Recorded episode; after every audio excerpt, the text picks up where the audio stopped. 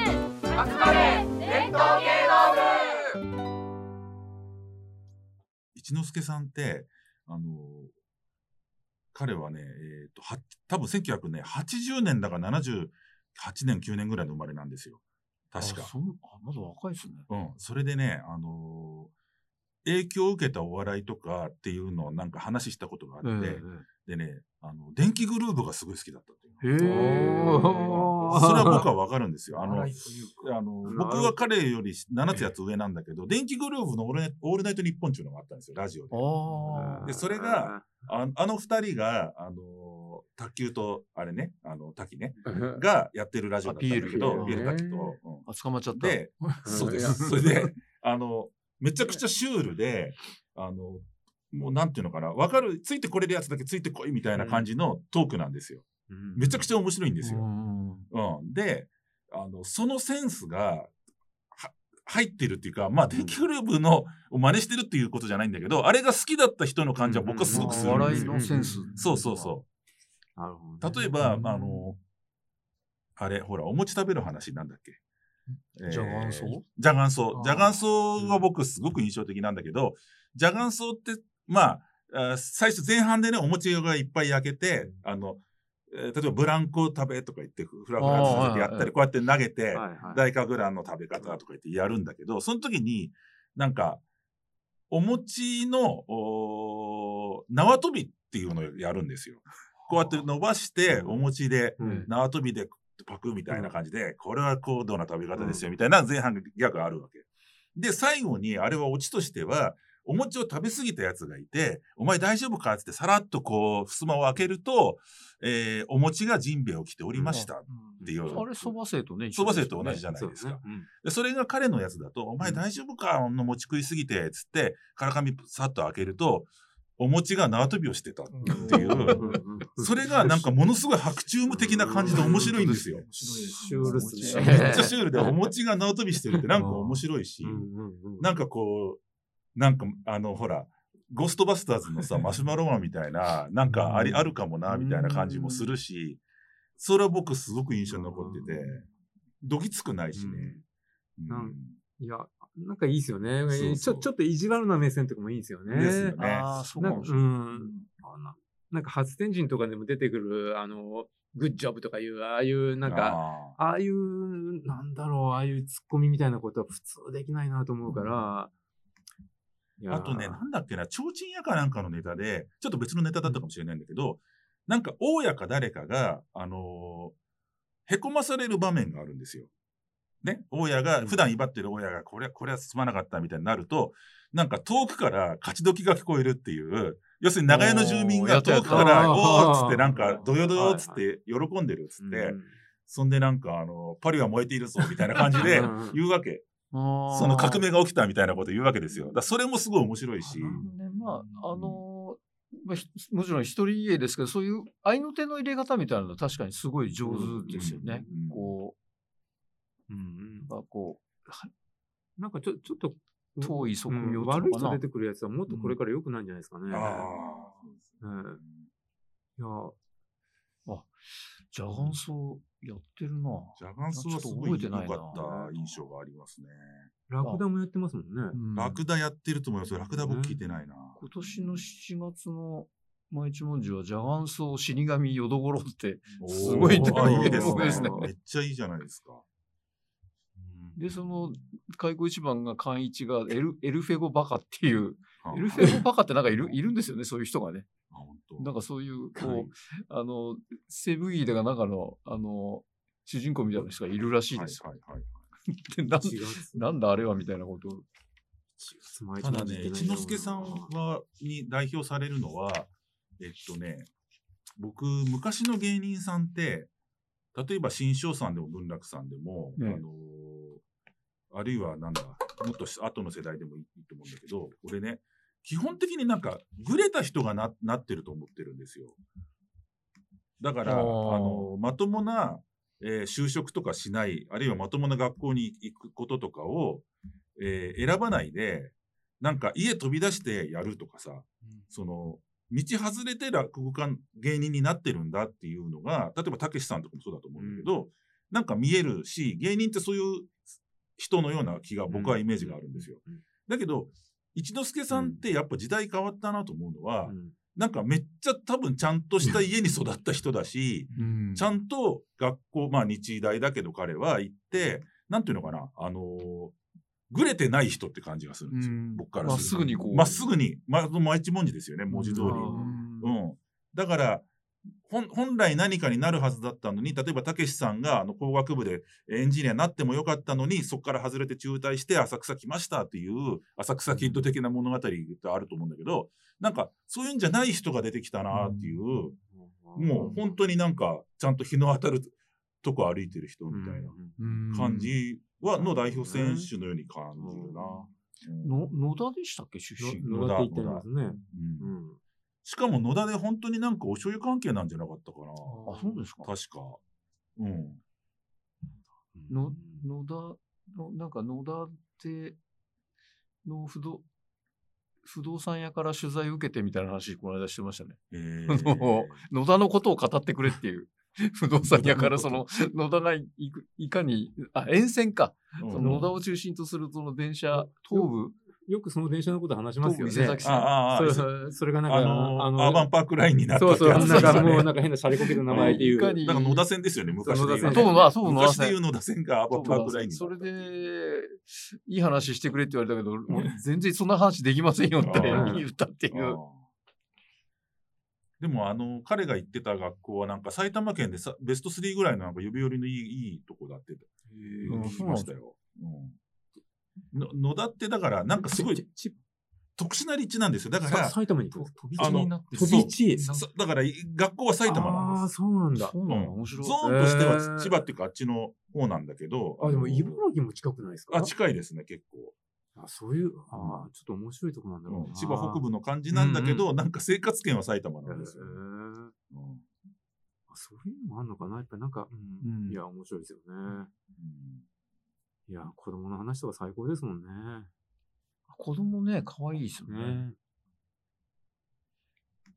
あのそこっちの釘で夫婦の営みの話を、まあ、話自体が夫婦のいた営みじゃないんですけど、ものすごいやらしい話をなんかねねちゃねちゃしながらしてるところを見て結構一人で爆笑しましたけど、なんか奥さんの方が結構やりたいとでもそれ旦那にのことをもっとやりたいもっとやりたいってことを言うのをなんかもうそんなこと言わないでくれ恥ずかしいからって周りの人がいる中で言うのを一度見たことがあって一之輔一之輔ですね。へーうんなんかその以前に、ちょっと坂田さんの声って入ってるんですか大丈夫はい、入ってる大丈 すいま夫せん。はい。そ、そこつの釘でですかで、そこその釘って何回か一之輔さんの見たことあるんですけど、その、その一回だけでしたね、そういへう、ーそうですなんかやらしい話があったのが、うんそれだけ結構覚えてますね。面白いなぁと。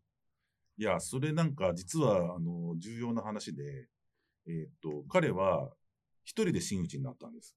だから交代なしでうん50日間取りを取ったんだけど、あの時すごかったですよね。そうすごいです初ね。日のネタがそこつの釘なんです。十何人抜きでしたっけね、20もっとじゃん21人抜きと、うんだから、そこつの釘はスペシャルなネタなんですよ。あそうなんですだかって、だってそうじゃないですか。50いや日そうのです初よね日に出すわけだかそら、れ、初日どこ、最初の10日間どこでやったんですか鈴本です。鈴本。僕その日行ったんですよ。ええ初日の初日。うん。でね、それはで、まあ、彼のあ師匠こ工場がちゃんとこうあって。工場ありました。。うん。いや、ありましたね。いや、うあん。おさんじさん出たんじゃなかったかな、初日の初日のね。うんそうですよね。だってまだ会長の頃ですもんね。そうです。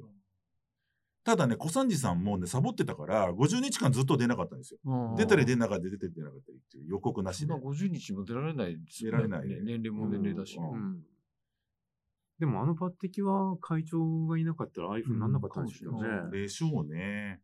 なんか結構どっかで聞いたのは割と鶴の一声だったみたいな話じゃなかったでしたっけうまあんそうでしょういいいねい。まあまいいんあだっつって、まあ本当にもう会名長が指ししてこの人っていう感じだったらしいまですよあ、ねで。すなんかもうあの当文句時あんまなかったですからね。うん文句言った人もいたっていう、やっぱり交番がおかしいんじゃないかって言ったけど、いや、いいものはいいんだよって。うんうん小あの三治が時だから、その後もう、ね、文菊師匠も、なりました。あでと、したよね新葉さんと。そうですよね。うんな何人かそういう、ああ、抜いて、うん。文菊。うん確かあれでだから、なんか小三治さんもなんか謎の政権で抜擢して、逆に普通の人、二つ目は、あの、ちょっと抑えたんですよ。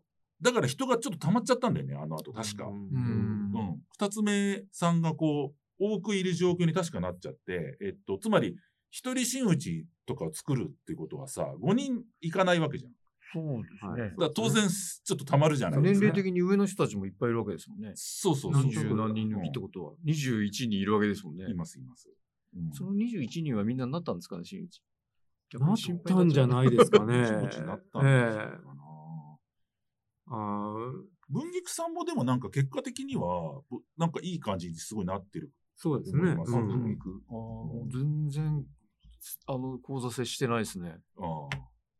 まあ別に避けてるわけじゃないですけど、はい出会う機会がなくて。うんまあ寄席行けば人出てんでしょうけど、鈴本は。そうですね。割と、あの、 独特な振りがあって、最初に。そう、だから、その、あれですよ、あの、粗骨の釘っていうのは、あの、流暢さん、師匠の師匠ですよね。はい一丁師匠のさらに師匠がめちゃくちゃ得意にしてたネタなんですよ。うん。だから、彼にとって多分スペシャルネタ であー、多分初日にもやるし、そのバージョンは聞いたことないけど、そういうなんか遊び、まあ、あの回想シーンですよね。慣れ初めのとこですそとうこでですすよね。。うん。そういうふうにしてんじゃないかな、おそらく。そうですよね。それはどこで聞いたんですかこれもでも寄席の中でたまたまそうですか千之助さんが出てきた時にえーだったですね。でもそれ、そこの女房のキャラ、そのバージョンのキャラってすごい結構強烈な、ですよね。いや強烈な僕、それ聞いたことないですね。だエロ、エロキャ。だいたいラですよあね。爆笑しましたけどね、なんか本当に見したんですかね。うん。いつもは大概フェイフェイですよね。そうそうそ。そううよね。あの一緒にね、一緒こうにやいう、あの、なんつうの、弱みして。で、うん同同性踊りでしたっけそうそう。ああ、それ聞いてないわ。たまたまその時だけだったのかもしれず、いいの聞けたかもしれないですね。じゃあそういう、なんつうんですか、あの、霜、霜、霜をちょっと入れてみるぞ、みたいな、そういうあれだったのかなそ。んな感じでしたね。面白かったですね、それあは。ーへー多分今後もずっと会多いんでしょうね。ん。うん前あの、ね、あの、和田さんとあやったあの、い下げの話の時に、はい。あの、ぬ抜けすずめではいはい。下げちょっと変えてったっていう、あのー要は、抜けすずめって、はい。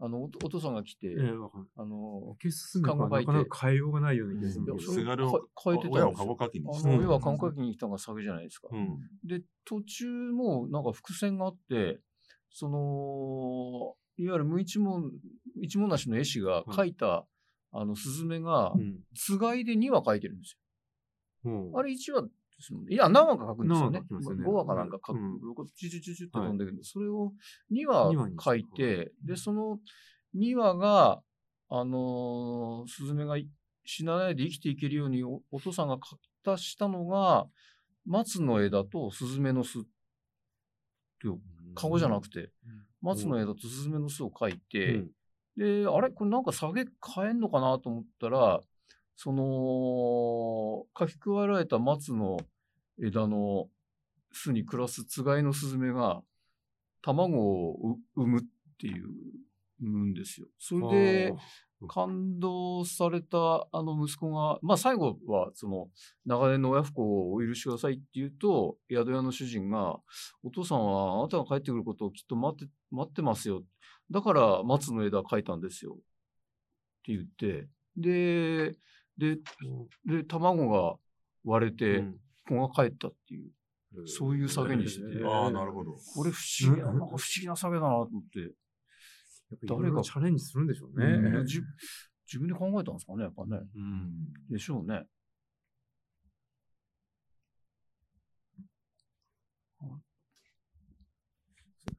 ああのそういうこうあの途中のくすくすぐりをそういうふうにしたりすることも含めてなんか挑戦的なこともするんじゃないですかね、うんやっぱいり。や、なんか毎回、な何かしら新しいことがあるから、うそれで、やっぱり通っちゃうんですよね。うんずーっと同じことばっかりやる人いますもんね。そうですね。 そうもう誰とは言いにくいですけど、そう、いますもんね。なんか芸こんなこと言っちゃあれですけど芸術協会系の人にちょっと多いような気がしますけど。いやいや、最近、あの、 わかりますけど。最 近、芸協若手は本当すごいですよ。そうですか。あの、成金あたりからですかそうまあ、その上の世代はね、いろいろ、いつ聞いても同じ人もいますけ ど。もうこういうなんか、一人真打ちってなかなか出てこないんですかね。でしょうね。あどうなあ。だかんでらしそょうれこそ、だから、教会とか、ひ上の人のお考えでしょうね。うん。なんか、最近、その、寄せ行って、あ、これはっていう二つ目、いますか、二つそこ目。じゃないですかね、きっとね。うんで、それで、あ、まあ、これすごくいいじゃんって思うと、うんもしかしたらそあそうので、すだからそういう意味で言う可能性と、がちょっと前の、今ずっとその、もうみんな真打ちになっちゃいましたけど、成金の人たちの二つ目の時はあーみんな元気でしたもんね。まあでもあれなんか、こう、集団としうてみんなで元気だったってのありますよね。とはいえでも、やっぱりちょっとやっぱこう、まあまあ別白山はまた別として、やっぱり、うやっぱりこちらくも恋八も、なんか抜けてる感じはしましたけどね。教会誰かいますかね誰だろうね。あのー、新しい選前挙のサンザとかもちょっと抜けてたじゃないですか、かなり。はいはい。サンザさんも。いやもうもちろんそれはもうつま抜けてましたもんね。サンタさんはでも、あの、真打ちのなり方にで言うと、他の人と一緒になそっうでた。すね。あの人一緒でしたっけ、うん。で、あれはだから、カード貞吉さんって当時生きてらして落語評論家の元 TBS のカードさんが、サンタさんのことすごく買ってて、うん一人でなれっつって言ってましたもん。そそうじゃなきゃおかしいっつって、他の。っていうぐらいに抜きん出てるっていうことを言い言ってた。うんでも確か5人ぐらいでなったんじゃなかったかな。うんなんかパッと。今、広めやってますもんね。ああ、やってる。まあそうですね。ああと今国立だけですけどね。やってあまあさうんうんいやもう新しい選挙好きですけどね。はいはいはい。あ、入り船停戦橋。こたつさん選挙あ、こたつ。いや、あの関係とかも面白いなと思って。うんいや、師匠は自分の弟子が選挙になること を、どう、どう、でもすごく嬉しそうですもんね。そこ違和感ないんだと思って、そこが面白くいい師です匠ね。は誰なんですかえ、先達師匠ですよ。せ先達師匠。あ、先達。ううんん。先達市長さんのお弟子さんが選挙選挙に習えたんですよね。そういうのも面い。白いなと思って。あ、でも結構そういうことって起こりうるんです起こりうるね。うん。えありますね。だから、全然まあちょっと名前のあれで違うんだけど、あの、えー、今のジュスケ師匠の、古今亭ジュスケ師匠のお弟子さんが今助なんですよ。ああ。はいだから今助って大師匠の名前なんで、はいその、だから、似たようなケースなんですよ。うん下の世代が今助になるみたいなね、文楽とか、今の文楽とか、金限定場所とかもやっぱりそうですよね。いやいやいや、今の芭蕉さんは前の芭蕉さんの弟子ですもん。ああ、でそうか今の文楽さんも八代目の黒門茶の弟子だかうんあそのまら、まうん弟子そなれのかなはあそうか来てます孫じゃなくて。孫じゃないんだ。うんうん、だけど一代飛ばしてっていうのはありうるだろうな。んうん弟子に呼び捨てできるっていうのがあるかもしれないです ね。選挙とそうです ね。か。 いやいや、そう、それは、うん、それはやってみたいのかな。 そうですかね。じゃあ坂田さんお願いします。割といい時間なので。 MC をお願いしますすみ。ません。では、春風亭一之輔師匠のお話はこの辺りではい終。わりにしたいと思で、いちょまっとす。皆さんに最後にですね、はいあの、一之輔師匠のなんか、えー魅力について一言ずつ、なんか、こんな人ですっていうのを言っていただいて、ちょっとや終わってみたいと思いますけど、えー大変かな、これは。いやいい。ひ一言はい。あーこういう人です。一私から見た一之輔はこんな人です、みたいな感じで。ん、どどうさあ、誰か、順番から結手を。構あじゃあ、三浦さんから弟。子に優しいんじゃないかっていうなるほど。気がしていなるて、で、結構弟子も伸び伸び育っていくのかなっていう気がします。ほど。なるほど。まあ本人はもうね、あの、言わずもがな素晴らしいんですけど。いい上司みたいな感じですね。いや、上司っていうか、 あの、やっぱり、あの、弟子育てるのうん上手じゃないかなってうんすごく思います、ね。うん。優しさがある。ああ。じゃあ、続いてどなたに行きましょうかね。なんか僕はやっぱり、あの、もともとの、こう、含有量っていうか、せ石油埋蔵量みたいなのがすごい人なんで、あの、もうすり減らない人っていう印象がある。うん。あ、それ素晴らしいですうねん。それがやっぱりすごい、あの、消耗しないってことですね。消耗しない。うん。それでなんか使い切っちゃったとか、なんか枯渇したっていうのが、あのーそもそも人間として、えーない、なさそうっていう感じがして、それはすごいなと思う。で、その前ね、僕がスタッフしてるラクダ亭っていう落語の会があって、出てもらったんですよ、一之輔さん。したら、ちょっと電話の連絡があって、僕の上がり時刻って何時から何時ですかって聞かれたんですよ。で、前半の方だったんで、7時上がりで7時20分に降りますって言ったら、あ、わかりました、つって。で、なんでそれ聞いてきたのかなと思ったら、その後、大円で末広亭の鳥をなるほど大円受けてたわけ。だから7時20分で新宿移動してたら確かに出られるんで、間に合う間に合うんだけど、なんかそういうことやってもバタバタしたりとか、なんかもうヘトヘトになってる感じが全然しないんですよね。それは本当にすごいボリュームの人だなっていう印象はありそうそうですね。もう、あのー、平常心でね、ずっそうそうとそうそう移動とかも含めて、ん慌ててる感じ全くしないです全よくね。ないんですよね。それはすごい。なんかよく歩いて移動してるっていうのも、あ本そうな人んだ講座で話してますけど、ああ、そ歩うかけもるしれな時い。は。うんうんそうですね。それなんかすごい距離歩いてますそもうんね。ですね。よく、あの今日は、あの、こん何時にここ終わったんで歩いてきましたけどって、ええっていう、うんその辺もね、安安定してますよね。坂田さんはいかがですか、えー一之輔師匠明るくて滑舌よくてなんか人間がでかい感じがして僕より全然年下なんですけどうんなんか上司だったらついていきたいっていう感じは、まああ、10歳ぐらい違うんですけどもう全然足元にも及ばないぐらいでかいなと思って入門を。 っていうちょっと尊敬すべき人な気はしております。ありがとうございます。いや、僕も大好きですけど、で も、じゃあ、さ最後、加藤さんお願いいしや、ます。僕も本当大好きだけど、いや、上司だったら嫌だなと思いますけど ね。上司はなるべく才能がない方がいいですから、これは、あの、もう追いつかない下と。下は大変だろうなっていう。いや、だから、いや、お弟子さんたちみんな面白いなとは思うので、そこがどうなるかと、うーん、そうねまあ、まあ、ぼ僕の方が年上ですけど、ちょっとおじいちゃんになった姿も見てみたいなって思うんですよね。なるほど。僕今、まあ、滑稽話の方が好きなんですけど、どこかそこで、いい、枯いれや枯れた感じがー出わる。わからないけど、うん、そう、いや、それこそ、いや、なんかし、もう本当にたっぷり階段とかやったらどうなのかなとかいう、うん、ここのルックスですから、絶対そっちも面白いなと思うんですけどね。そうですあと何十年もね、多分おやりになるでしょういから。や、でしょうもうね、ね。目はね、なかなか鋭いし、うん怖いですもんね。たまに目笑ってない時あるし。おそらく今の現役の落語家さんの中では、あの、年間一番喋ってる一人じゃないですかね。だと思いますよおそらくすごい数やってるはずなん以で。前はさん三座さんがすごい多かったけど、今、うん一一一之輔師匠かもしれないですね。なるほど雑誌何にしても打席がすごいと。もう楽しみです。はい。